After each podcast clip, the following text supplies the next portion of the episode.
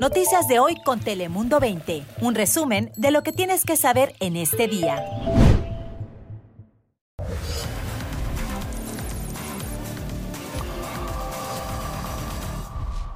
Hola, ¿qué tal? ¿Cómo estás? Bienvenidos aquí a tu casa, bienvenidos un día más a Dale Play. Te saluda Fabián Bouzas y ya sabes que aquí te contamos en pocos minutos las noticias más relevantes de las últimas horas en California. Así que, como siempre, arrancamos, ya lo saben, con nuestro top 5 de noticias. Bienvenidos.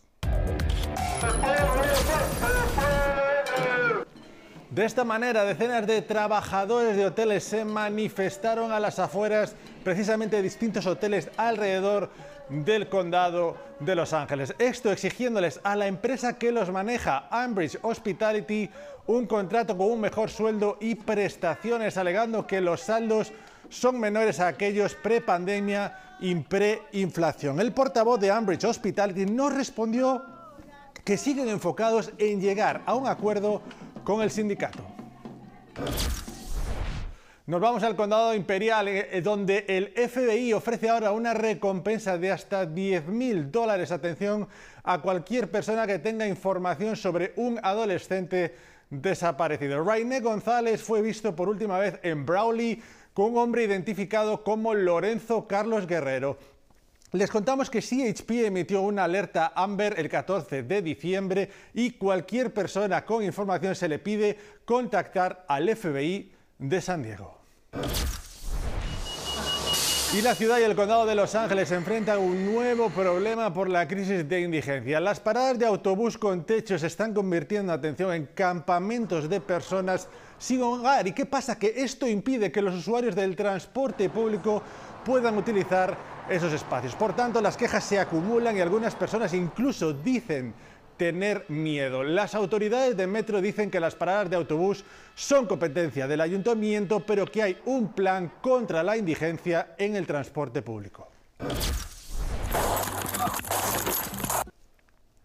Y la policía de San Diego divulgó las primeras imágenes del tiroteo ocurrido en Forest Ranch, en un centro comercial de esa localidad. El vídeo es tremendo, relata los momentos previos a que ocurriera la balacera. Los agentes localizaron un auto reportado como robado. Además, precisamente los agentes se habrían enterado que tenían que entregar, atención, una orden de protección temporal al sospechoso identificado como Curtis Harris, quien viste, como ven, con una playera gris. Al ubicarlo y llamarlo para detenerlo, este corre hacia la salida, brinca un corralón de carritos de supermercado y es entonces que abrió fuego contra los uniformados, hiriendo a uno de ellos en la cabeza. En respuesta, los agentes abrieron fuego, el agente herido aún permanece hospitalizado. Harris perdió la vida tras ser acribillado por agentes en respuesta a la detonación de disparos. Y este lunes por la noche comenzó una tremenda erupción de un volcán en Islandia. Por semana sus pobladores van a tener que ser evacuados debido al riesgo que se pudiera presentar. La buena noticia es que a pesar de la magnitud de este desastre, hasta ahora no se han reportado heridos ni fallecidos. Vamos con un tema muy importante en la frontera porque siguen aumentando las medidas de presión y ahora Estados Unidos ha decidido, atención, suspender todos los cruces internacionales entre México y Estados Unidos a través del tren, de la vía del ferrocarril. Roberto Delgado nos cuenta las razones para tomar esta drástica decisión.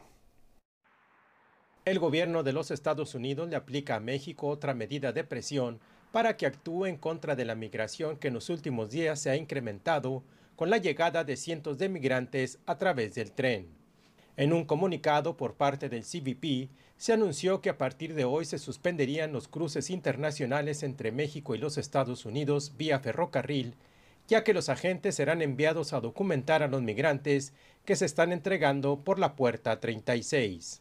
Eh, creo que la decisión que tomó el CBP de eh, detener el tema ferroviario, desde mi punto de vista, es acertada, porque es importante que Ferromex, eh, como empresa privada, también ponga de su parte. Eh, me decía Santiago que algunos migrantes que han llegado al Kiki, que son muy pocos, han dicho que en Torreón no están dejando subir a Piedras Negras, al tren que va a Piedras Negras, y sí están dejando que suban a Juárez. Realmente no debería ser a ninguno. De nueva cuenta y de esta manera, el gobierno de los Estados Unidos presiona al gobierno mexicano para que frene la migración hacia la frontera norte. Las reacciones nos hicieron esperar, sobre todo por parte de los congresistas mexicanos y los empresarios, sobre esta nueva medida. Mira, esa es una consecuencia de la falta de política migratoria y de la falta de presupuesto por parte del gobierno federal y creo yo que es muy lamentable pues que el gobierno federal de pronto se espera a que se genere el caos, a que se genere la crisis en la frontera, sobre todo en, nuestros cruces fronterizos para reaccionar o para tomar las medidas oportunas. Sigue, sigue, siendo una alerta, sigue siendo una alarma por el hecho de, del intercambio de comercial que tenemos con Estados Unidos.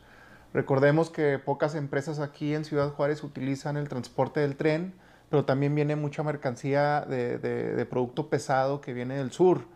Eh, es por un lado, lo vemos que es una presión por parte del gobierno estadounidense para presionar tanto a Ferromex y al gobierno mexicano pues para que se haga algo. Roberto Delgado, Telemundo. Seguimos con temas de frontera porque este lunes el gobernador de Texas, Greg Abbott, firmó una nueva ley anti-inmigrante que permite que los policías de esos estados detengan y deporten a migrantes. Y ante esta situación, el presidente de México, Andrés Manuel López Obrador, se pronunció, le respondió y calificó a Abbott como, y cito, señor de malas entrañas. Añadió Obrador que la Secretaría de Relaciones Exteriores mexicana ya busca impugnar todas esas medidas. Como saben, en esta época de Navidades miles de personas viajarán en avión para disfrutar de las fiestas con sus familias. Usted podría ser uno de ellos. Pero en los aeropuertos también existe, va a existir otra realidad mucho más difícil, que es la de los migrantes, un colectivo mucho más vulnerable. Queremos saber un poco cómo es su realidad, la de los migrantes en el aeropuerto de San Diego. Allí está nuestra compañera Mariné Zavala y hasta allí nos vamos. Cuéntanos, Mariné.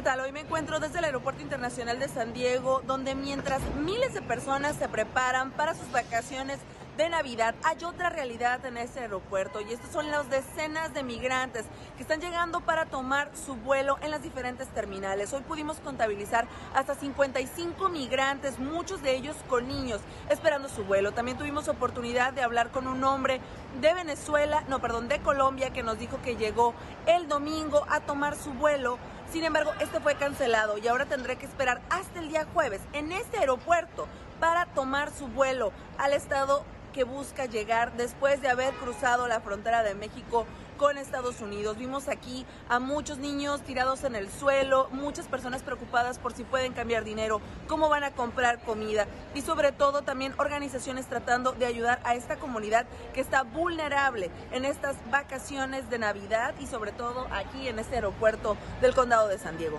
Son los detalles, regreso con ustedes.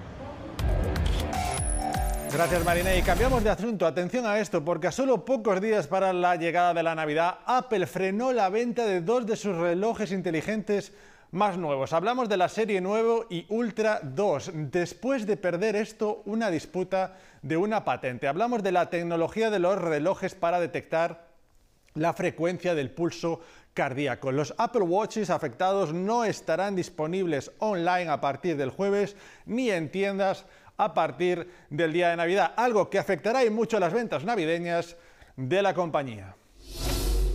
Y hablando de tecnología en Japón, la compañía Entity East presentó un nuevo, atención, refrigerador que podría mantener los alimentos frescos hasta por dos semanas. Increíble. La clave del dispositivo está en emitir energía suficiente para mantener las moléculas de la comida en movimiento, lo cual evita que se congelen y que pierdan propiedades como el sabor. Además, la empresa dice que el objetivo es sobre todo reducir el desperdicio de alimentos.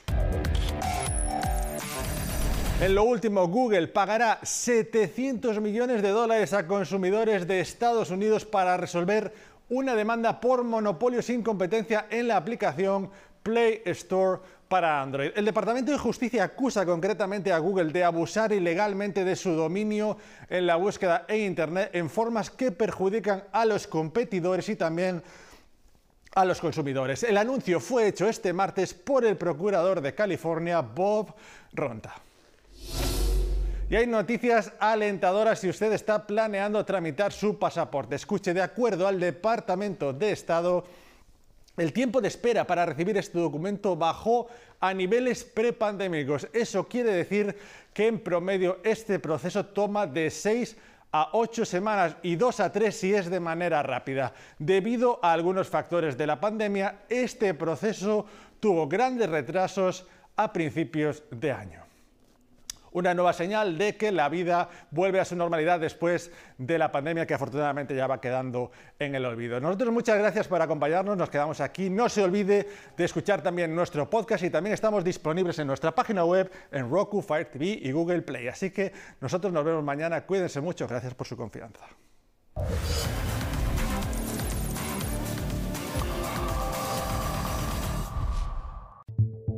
Noticias de hoy con Telemundo 20. Suscríbete para recibir alertas y actualizaciones cada día.